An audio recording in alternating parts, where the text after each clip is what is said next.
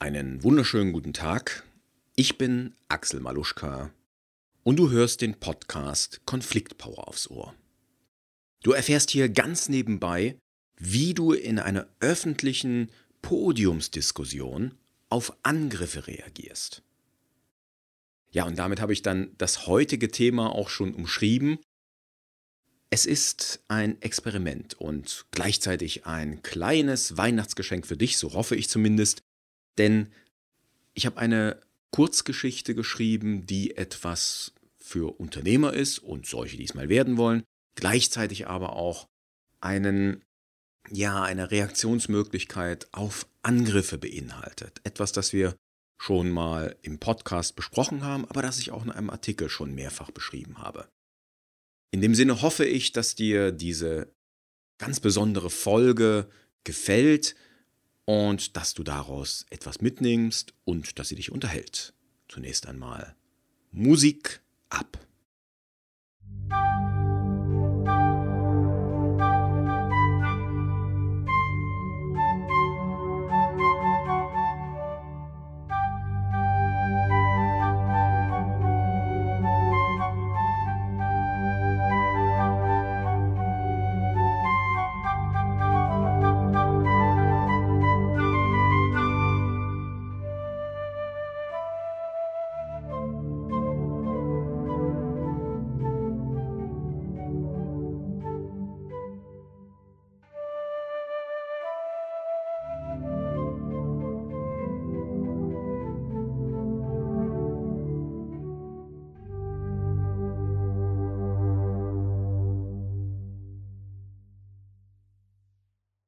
Wie ein Solopreneur einem Konzernboss modernes Marketing erklärte.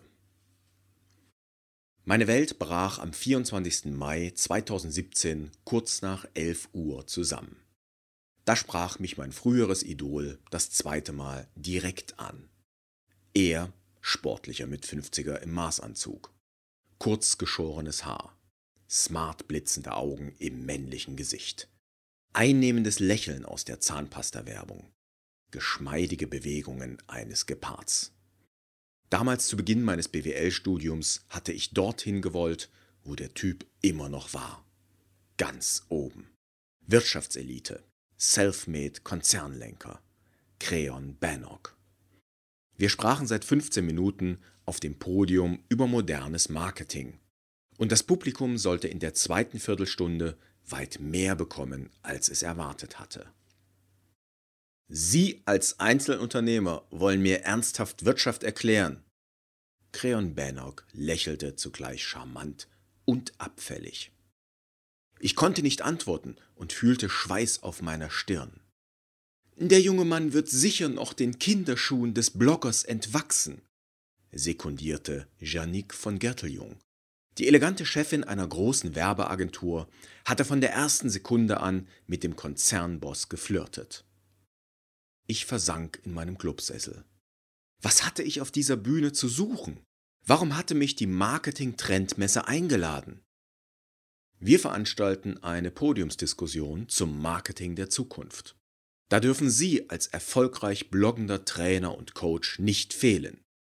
Erklären Sie bitte, wie Inbound Marketing funktioniert. So hatten sie mich geködert. Auf der Bühne vor 700 Zuschauern und vermutlich Zehntausenden, die den Stream im Netz verfolgten, war es zu spät für meine Erkenntnis. Ich spielte nicht in der Liga der Diskutanten. Gut, ich verdiente mit meinem Blog und meinem Podcast Geld. Als Trainer und Berater war ich ausgebucht. In der Blogosphäre war ich ein Star. Doch hier, neben den Stars der Wirtschaft, fühlte ich mich wie ein angeschlagenes Meerschweinchen im Löwenkäfig. Dafür sind Sie doch hier, oder? Der Moderator lächelte mich an. Er wollte etwas von mir. Äh, wie bitte? stammelte ich. Ich hatte seine Frage verpasst. Professor Hinkenbruch drehte sich der Moderator von mir weg und wandte sich an den Akademiker. Können Sie uns kurz den Unterschied zwischen, sagen wir, herkömmlichem Marketing und Inbound Marketing erklären? Der Inhaber eines BWL-Lehrstuhls antwortete. Dazu müssen wir zunächst den Begriff Marketing klären. Dieser bezeichnet zum einen den Unternehmensbereich, dessen Funktion es ist, Produkte und Dienstleistungen in einer Weise zu vermarkten, dass Käufer dieses Angebot als wünschenswert wahrnehmen. Zum anderen, entschuldigen Sie, unterbrach der Moderator, können Sie das auch für Nicht-BWLer unterhaltsamer ausdrücken? Er blickte sich in der Runde um. Ich habe mal einen wunderbaren Vergleich gehört, sagte Creon Banner gönnerhaft. Weiß jeder im Raum, was Verkauf oder Vertrieb ist? Vielfaches Nicken im Publikum. Äh, wissen das auch die Blogger? richtete er sich süffisant grinsend an mich. Ich schluckte. Stellen Sie sich eine junge Dame vor, fuhr er fort. Vor ihr kniet ein Mann und bittet sie, ihn zu erhören. Das, was er tut, ist Vertrieb. Alles, was die Dame vorher getan hatte, war Marketing. Johlen und Klatschen im Saal. Am hellsten lachte von Gerteljung. Ich ertappte mich bei einem Grinsen. Bannocks Vergleich gefiel mir. Jetzt wissen wir, was Marketing ist, fasste der Moderator zusammen. Doch wie genau hat die junge Dame den Kniefall herbeigeführt? Sicher hat sie sich aufregend gekleidet, rief von Gerteljung begeistert, und sich so begehrenswert präsentiert. Die Verpackung muss stimmen, pflichtete Bannock nickend bei. Gibt es für Sie als Blogger auch so etwas wie eine Verpackung? fragte mich der Moderator. Ja, nickte ich langsam. Das Design ist das Erste, was ein Besucher der Homepage wahrnimmt. Dein grundsätzliches Versprechen, dein größter Nutzen muss ins Auge fallen und verständlich sein. Die Aufteilung, die Farben, auch die Formatierung des Textes müssen ansprechend sein. Ich habe oft gelesen, dass gutes Marketing unterhaltsam sein muss, sagte der Moderator. Gehört gutes Design oder gute Kleidung schon zur Unterhaltung? Ist es Teil der Show? Ganz sicher, antwortete van Gerteljung. Das Auge freut sich immer mit. Es will unterhalten und angeregt werden. Ein guter Spot ist ein Eyecatcher. So ist es, pflichtete Bannock bei. Gute Werbung erzählt eine gute Geschichte, die zum Unternehmen passt. Viele dieser Geschichten formen die Marke. Da haben wir einen wichtigen Unterschied zwischen beispielsweise Fernsehspots und Inbound-Marketing, sagte ich. Werbespots oder Anzeigen gehören zum Outbound-Marketing. Das ist die alte Form. Es nervt und stört potenzielle Kunden. Wenn wir bei dem Beispiel mit dem knienden Mann bleiben, wenn das Marketing der Frau vor dem Kniefall mit einem Fernsehspot vergleichbar wäre, dann hätte sie dem Mann alles Glück dieser Erde versprochen. Und das selbst dann, wenn der Mann es gerade gar nicht hören wollte. Und das Wichtigste, die Frau konnte und wollte ihm allerdings, sagen wir, nur ein Date geben. Was kann die Frau dafür, wenn der Mann sich unrealistische Hoffnungen macht? fragte der Moderator. Ja, im täglichen Leben nichts, antwortete ich. Sie hat dem Mann sicher keine direkten Versprechungen gemacht.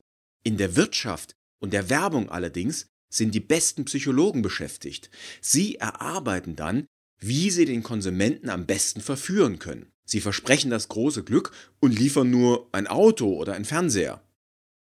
Für viele Menschen symbolisiert genau dieses schicke Auto das Glück, warf von Gerteljung ein. Sollen wir etwa nach jedem Fernsehspot einen Warnhinweis für Naive senden, dass die gezeigte Geschichte keine Doku war? In mir brodelte es. Werden wir doch mal konkret. Wie viel Prozent Ihrer Werbung ist wahrhaftig und aufrichtig? 10 Prozent? Dann sind 90 Prozent gelogen. Jeder wirklich Erwachsene kann doch die bunte Welt der Werbung einsortieren, antwortete die Agenturchefin. Und ganz ehrlich, Übertreibung ist ein probates Stilmittel der Kommunikation.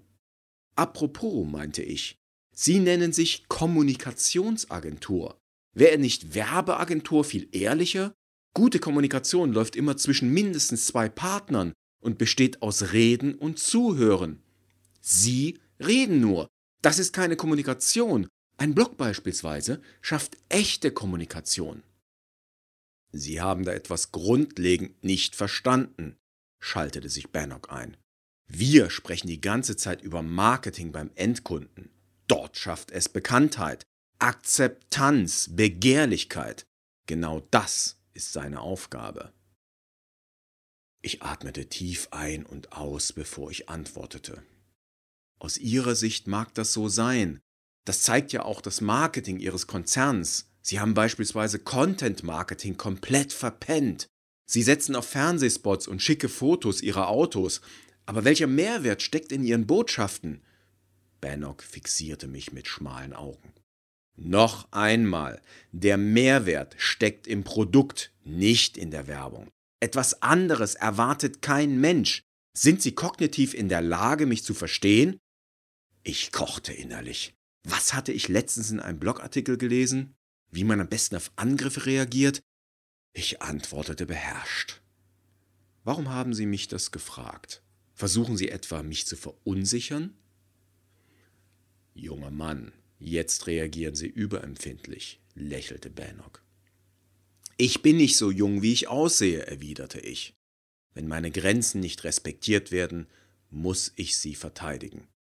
Erwarten Sie von mir kein bedingungsloses Zustimmen, wie Sie es in Ihrer Firma gewohnt sind. Wenn Sie falsch liegen, sage ich Ihnen das.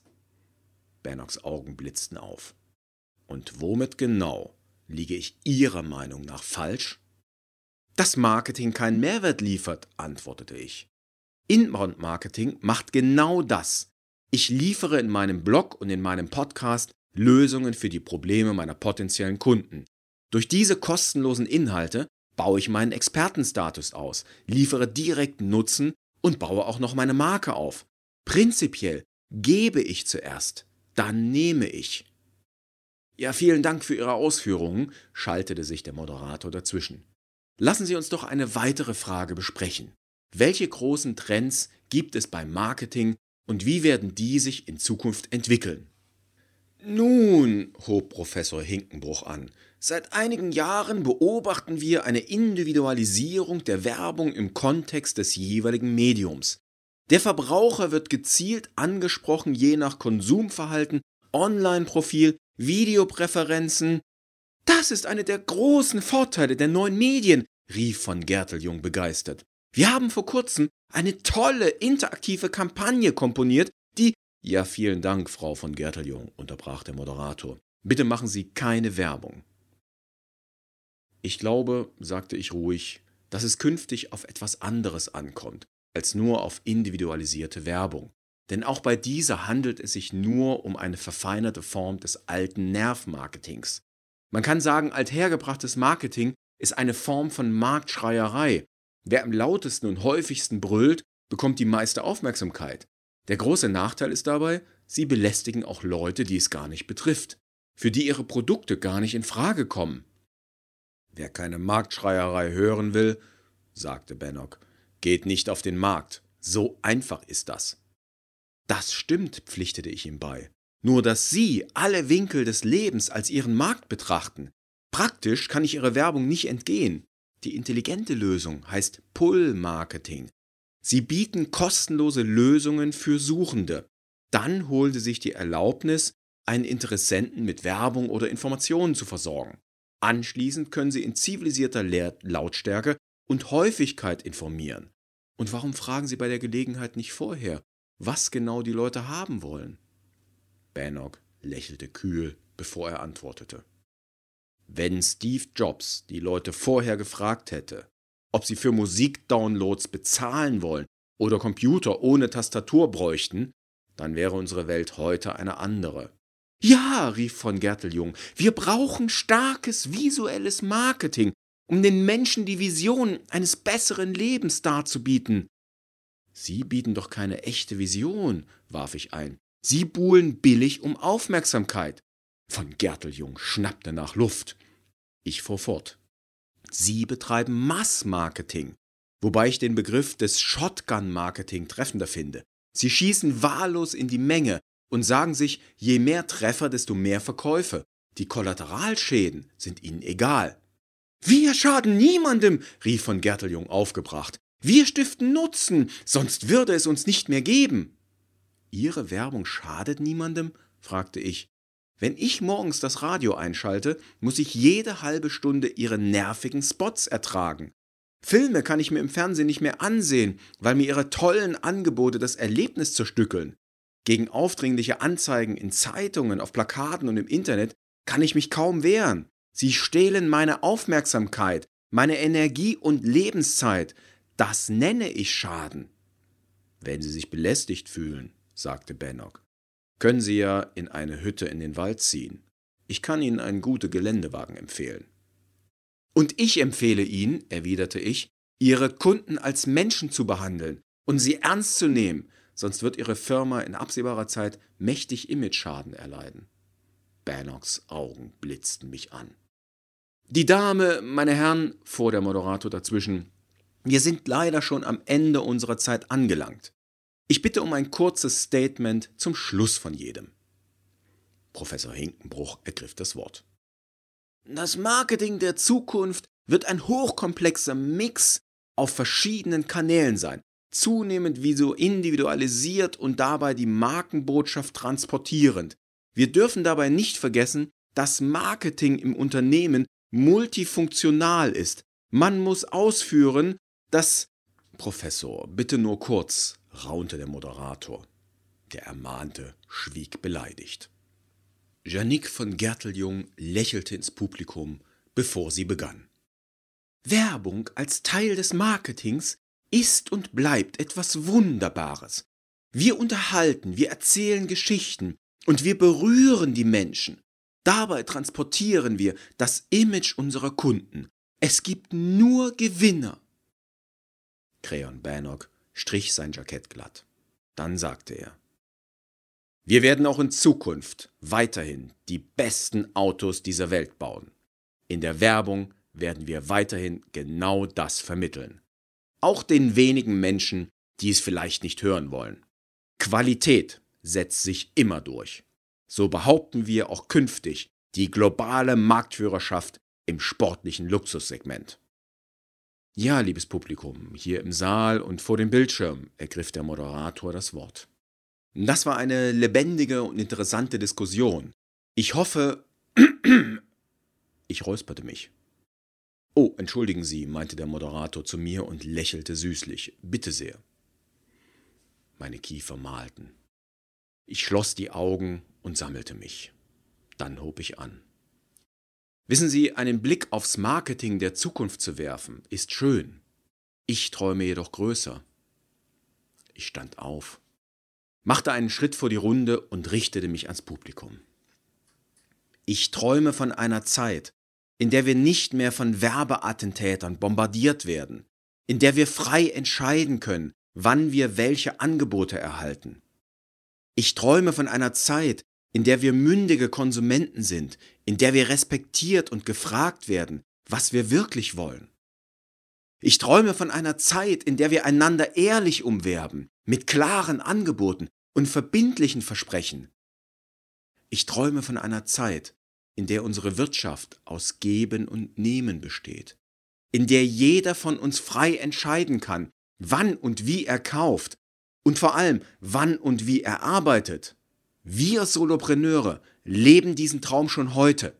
Seid ihr dabei? Die Zuschauer sahen mich mit großen Augen an. Keiner rührte sich. Ich stand auf der Bühne wie eine Steinsäule. Ein zaghaftes Klatschen aus einer hinteren Reihe. Mehr Klatschen. Der Applaus schwoll weiter an. Plötzlich brandete eine Woge der Begeisterung an die Bühne. Ich seufzte und atmete aus. Die ersten Zuschauer erhoben sich. Die ersten pfiffen und johlten. Die Standing Ovations erzeugten mir Gänsehaut. Epilog Fünf Tage später erhielt ich eine Mail von Juliana Bannock. Sie sei beeindruckt gewesen, wie ich mich ihrem Vater entgegengestellt habe. Wir schrieben hin und her. Wir trafen uns. Wir heirateten. Ich hatte ja keine Ahnung, wie schnell man die Gewohnheiten der Menschen ändern konnte, mit einer kraftvollen Idee, mit Inbound Marketing und der Macht einer Mitgift. Ja, das war die heutige Weihnachtsfolge als kleine Besonderheit für dich. Ich hoffe, es hat dir gefallen. Ich würde mich freuen, wenn du mir eine kleine Rückmeldung gibst, wie diese Art der Folge dir gefallen hat. Also keine Sorge, hier bleibt es natürlich bei Sachinhalten. Wir werden also künftig wieder zum gewohnten Format zurückkehren. Trotzdem freut sich, sagen wir mal, der Schriftsteller in mir, wenn du mir eine kleine Rückmeldung zu dieser Folge gibst. Das kannst du tun unter maluschka.com slash 009 maluschka.com schrägstrich 009 Dort kannst du kommentieren, du kannst verschiedene Links zu den einzelnen Begriffen finden, wo die nochmal erklärt sind, zum Beispiel Begriffe wie Inbound Marketing, Outbound Marketing. Da habe ich zu verschiedenen Artikeln verlinkt. Du kannst natürlich auch wieder das Transkript der heutigen Geschichte lesen. Ich denke, ich werde die auch als PDF veröffentlichen, sodass du sie in Ruhe auf deinem Reader lesen kannst.